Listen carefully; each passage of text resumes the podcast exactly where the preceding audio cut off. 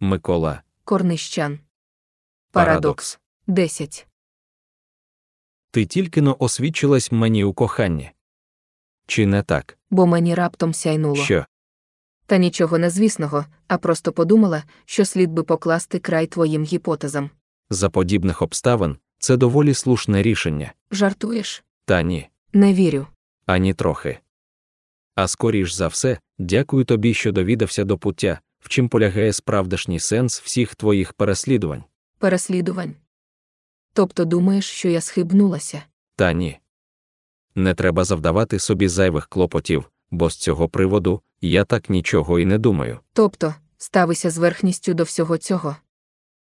Та не те, що з верхністю, але не маю ніяких підстав піддаватись до ретельного аналізу, якраз того, що, на мою думку, не має жодної ваги.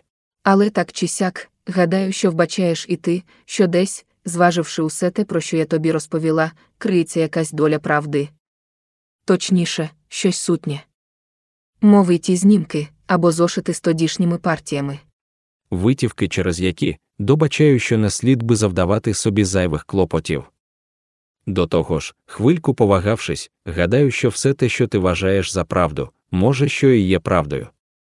Але не нашою. А інших осіб, які, бери до відому, існували у той період та які подобали до нас. Мешкали десь там, в якимсь відокремленім від цілого світу будинку, та леліяли ту ж ненаситну пасію, що і ми, до шахів. Гарно та докладно. Логічно. Звісно, що якраз так мишкувала і я, допоки не почала згадувати. Якраз так, як то й було. З нами. Обома. Маріння. Звісно, що ти маєш твої підстави думати що завгодно, або нехтувати усе це. Одначе, благаю тебе, якщо твоя ласка, допоможе мені зрозуміти саму себе. Добре, але зважуючи на весь цей абсурд, зумовлений потребою дотримуватись певних принципів логіки, знай, що усе це вже починає мене помалу дратувати. Бо я не з тих, котрі уникають певну межу зміж яви та уяви. Хоча фікція є головним моїм заняттям, в повсякденнім житті я віддаю перевагу реальним діям та очевидним прикладам, на підставі яких можна визначити будь-яку дійсність. Ти ж шахіст. І це якомога чітко підтверджує усі твої ухилення від моїх натякань. Від того, що змушує мене відчуватися безпорадною. Але і ти, іноді, мислиш напрочуд ясно. Зокрема щодо наших партій. Отож, гадаю, що й зараз, коли ми вже просунулись досить далеко, тобі слід би змінити цю твою трохи рудиментарну тактику. Не можу не утримуватись у стані пильності. Тим паче, що якраз отепер відчуваю якусь неясну постійну знемогу. Воднораз криється підозра, що на мене чатує лихо. Відчуваю, що щось нещасне невдовзі скоїться з нами. Як і тоді, коли ти уникав моїх прохань, бо вважав, що усі ті мої передвістки були тільки даремною боязню. Щось лихе. З тобою. Ще й з тобою. Але, чесно кажучи, я ніяк не вважаю себе причетним до усіх цих твоїх, як виказуєш якихось власних згадок. Або чим не було б усе те, що вважаєш правдивим. Тобто, я ніколи не відчував щось подібне. Навіть ані коли пишу та уявляю собі безмаль можливих деталей. Коли силкуюся вірити, що усе те, що описую там, могло бути б справдешнім. А ти, читаючи усе Та це, скільки ж тобі повторювати, що я не читала анічого? А ніколи. Ба навіть і не знала про цю твою пристрасть. якщо оманюватимеш і надалі, більш ані слова не промовлю. Німуватимеш так і не дізнавшись нічого. Піду собі своєю дорогою та забуду усе. Усе, що так ніколи і не було. Спершу, одначе, пообіцяй, що зробиш мені ще одну останню ласку. Скажи, що підеш зі мною, десь то, Де? у той дім, Який дім? дім з глибин лісу. Той, що в фільмі, якого я вислала тобі, Але для чого мені усе це? аби переконатись. Переконатися у чому? У тім, що зрештою, зрозумієш і ти усю цю дурість, або хто знає, як ще прозиваєш якраз цей мій теперішній стан тотальної неясності. Оцю мою марудну одуру, через яку відчуваю, що вже й мислити навіть не можу. Осібно, якщо тебе немає поруч. А якщо відмовлюсь? Тоді що? так і надалі маритимеш. Та будеш вважати за істинне усе те, що не було, та не могло бути правдивим. Якщо відмовися, тоді знай, що позбудися шансу довідатись головного. Не впізнаєш усе це, що, як запримічаєш, я все-таки знайшла достатньо сил та зважилась тобі розповісти. Точніше, виклала тобі докладно. Аж до останніх подробиць. Одні тільки слова, з яких завбачаю, що тобі стачило злишком зухвалості, аби спромогтись побудувати якраз те, що мене аніяк не обходить. Є ще й докази. Конкретні. фотозйомки. Та це всього лиш одні тільки вдалі фальсифікації того, що доволі вдало відтворює якусь можливу дійсність. Якраз ту, яку уявляю щоденно. Коли пишу, коли будую свої фіктивні виміри, признаюсь, що якраз так, в цих тонах та на підставі якраз цих контурів, присутніх ще й на твоїх світлинах, уявляю собі все. Там, одначе, в тім домі, є якраз те, що й сам збагнеш, що мені аніяк не було би під силу витворити. Будинок, до того ж, сам особняк, гадаю, що не гадаєш, що й ця споруда є якоюсь моєю каверзою. Щоправда, якраз так як з'являється і у фільмі, я уявляв його. Той же нюанс. І той же буцімто металевий блиск, вібруючи навкіл цієї будови. Інтер'єр до того ж. Я ладна закластися, що коли прислухаєшся до моїх порад та попрямуєш зі мною туди, то й сам зрозумієш дедалі більше, чим догадуєшся отепер. Може, що навіть ще й згадаєш. Довідаєшся про усе те, що не можна з'ясувати. А ніяк. А нікому, якщо користатись однією тільки логікою. Принаймні тими твоїми домінантами, аж такими чіткими, яких зрію, що використовуєш під час партій у шахи. Але ж не переймайся усім цим, бо гадаю, що не варто. Та вже й голова іде обертом. Якраз у тому ти маєш усе це облишити та не робити собі на зле. Пробувала, але не можу. Навіть і у вісні, коли тебе немає поруч, наче у якійсь тьмяній туманності, бачу усе те. Бачу тебе, тодішнього, та прокидаюсь зненацька. В цім випадку, даруй за мою відвертість, але до лікаря ти не думала звертатись. Не в цім річ. Не в якимсь психічнім розладі. Не приймай це близько до серця, бо знай, що я не хочу спричинити тобі зайвий біль. Принаймні, не тепер, коли і я, знай, що ще й я, відчуваю щось доволі незрозуміле відносно твоєї особи. Вмієш дістатися суті. Умієш оманювати, але знай, що зараз не потребуюсь у всіх цих твоїх обвідних ходах. Хочу лишень одного. Хочу, щоби ти грав напрямець. Якомога відверто.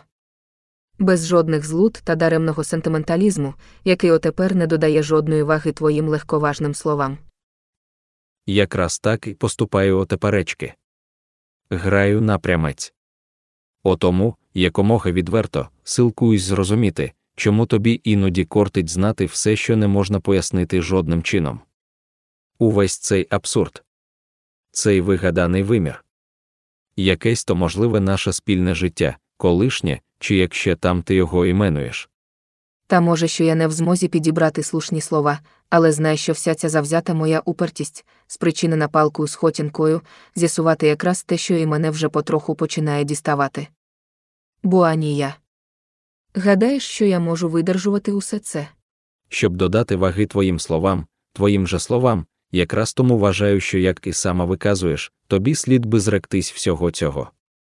Якомога скоріше. Пробую, але не можу анічого з собою вдіяти. Бо є щось зовсім непідвладне у цій достобіса заплутаній грі. Непідвладне моєму розумінню, але доволі явне та надоїдливе. Якраз те, що змушує мене відчуватися підослідною. Точніше, дедалі часто складається саме те враження, що з дня на день я становлюсь все більше тією. Тодішньою. А ти, знаю, що гадаєш, що я підсіла на тебе. Тобто, стала одержима тобою. Факт, який в деякій мірі зізнаюсь, що є доволі правдивим. Бо я, як вже казала й раніше, я кохаю тебе. Не можу пояснити собі чому, але кохаю. Донестями. До болю. Міцно та шалено. Так як кохають може тільки раз в житті. Одну єдину особу. Ту, яка суджена тільки тобі. Єхидствуєш. Чи єхидствую? Але ти не розумієш. Не відчуваєш анічого. Не вбачаєш, що коли ти поруч, ані на мить не зводжу з тебе очей. Гадаю, що завдаєш собі шкоди, бо не знаєш, що тепер мені конче потрібно щось зовсім інше, а не цей твій дешевий сентименталізм. Я прагну пересвідчитись у чимсь зовсім іншим. Точніш, в правоті всього того, що ти описуєш мені відносно того іншого життя. А ці, усі ці твої всього лишень дріб'язні відчуття, даруй, але гадаю, що аніяк не можуть бути зараз мені у пригоді. Дріб'ясні відчуття.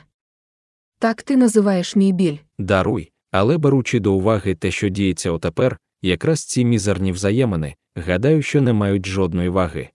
Якраз тут, скільки б ти не збочував усе це, гадаю, що і криється суть усіх наших доволі заплутаних стосунків. Здавалося б, невагомих, доволі спонтанних, та без аніякого сенсу, як на перший погляд. Але вартих уваги, аби уникнути будь-яку подальшу плутанину. Бо тільки зізнаючись у всьому, я зможу тобі допомогти, аби второпав і ти всю цю доволі каверзну правду. Звісно, що беручи до уваги це твоє зізнання, я не наважуюсь давати тобі марних надій. Тобто, беручи до відома все це, виказане тобою, не відповідатиму тим же ходом. Але відчуваєш хоча би щось. За інших обставин, звісно, що міг би відчувати принаймні хоча б мінімальну люб'язність, те спокушення, що викликане твоєю незаперечною вродливістю. Бо знай, що, як на мою думку, ти доволі мила. Є дещо в твоїй натурі, те щось, що заворожує, притягає, мов магніт. За інших обставин, Коли б не знав усе, що знаю отеперечки. але по суті, ти ще нічого так і не знаєш. Здебільшого, тільки но припускаєш, може, що дещо, але знати, відчувати якраз так, як відчуваю та згадую усе те тільки я, гадаю, що тобі не під силу. що, як на мене, звісно, що маєш рацію. Розуміється, що я не пригадую те, що уявляю. Що ти читаєш? Та облиш, врешті-решт, це забарне натякання. Бо я не читаю. Я ніколи й не читала анічого з того, що виказуєш. Що описуєш якраз так, як я тобі викладаю усе це. Скоріш за все, я пригадую. Я тільки пригадую. Той час. Тебе. Нас. Ліс той. Твій похід до інших. Ті постійні відвідини. Інших. Яких ще інших? Тих, ким був і ти. І ким залишився ще і понині. Щось не вловлюю. Тих, котрі появились отам, у тім лісі, ще задовго до нас, звичайних людей. Кращі за нас. Так, Безперечно. Я так і думав, позаяк всі мої персонажі повинні бути такими взірцевими відображеннями звичайної людини.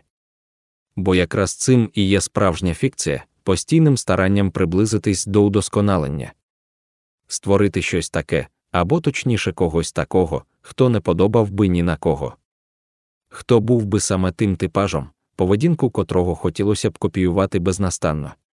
вибач, але знай, що я не потребуюсь у визначенні персонажу. Бо ж відома і мені ця загальна та доволі банальна дефініція, яку можна винайти може ще і в підручниках ліцеїстів. Звісно, якщо викладаєш теорію літератури. Отож тут не про фікцію йдеться, а про те, що я тямкую.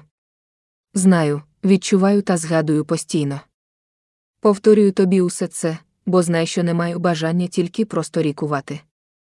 А скоріш за все, хочу, щоби зрозумів ще й ти серйозність цієї вкрай заплутаної ситуації. Тим паче, отепер, коли мені вже не сила залишатися осторонь, та видавати вигляд буцімто усе те, мабуть, і не було. Щоправда, мені теж в якійсь мірі, ще й мені відчайдушно шкода через цю твою знемогу відсторонитися від усього. Забути усе, що існує тільки в моїй уяві. Мов і ти. Твоя персона. Цей доволі заплутаний характер, який, в моїх творах, безнастанно шукає щось зовсім неіснуюче.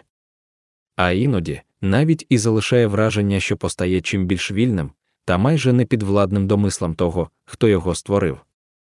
Звісно, персонажа. Ту жінку, тобі подібну, яка в моїх текстах не має жодного імені. Не плутай усе ж, те, що не підвладне жодному порівнянню. Бо з цієї точки зору навіть і я можу заявити щось схоже. Можу викласти тобі безмаль розбіжностей між автором та оповідачем. Ці дві центральні постаті в будь-яким прозовім тексті, які, як і сам знаєш, не мають нічого спільного, хоча подеколи, в думці звичайного читача, сприймаються мов одна і та ж особа. Але ти, ти є якраз нею. Не мили нісенітниць, бо ж не вигадав ти мене, якраз такою, якою я є отепер. Не вигадав, але збагнув, що ти є точно такою, якою я хочу, аби ти була. Тільки для мене. Ти втілення всіх моїх мрій. Ти усе те, чим відчуваю, що можу бути, можу силкуватися бути трохи іншим, більш звичайним та присутнім, якщо ти поруч. Тому що й тоді, та ще й тоді, ти заявляв те саме. Те, про що знаю, що невдовзі згадаєш, якщо залишишся поруч.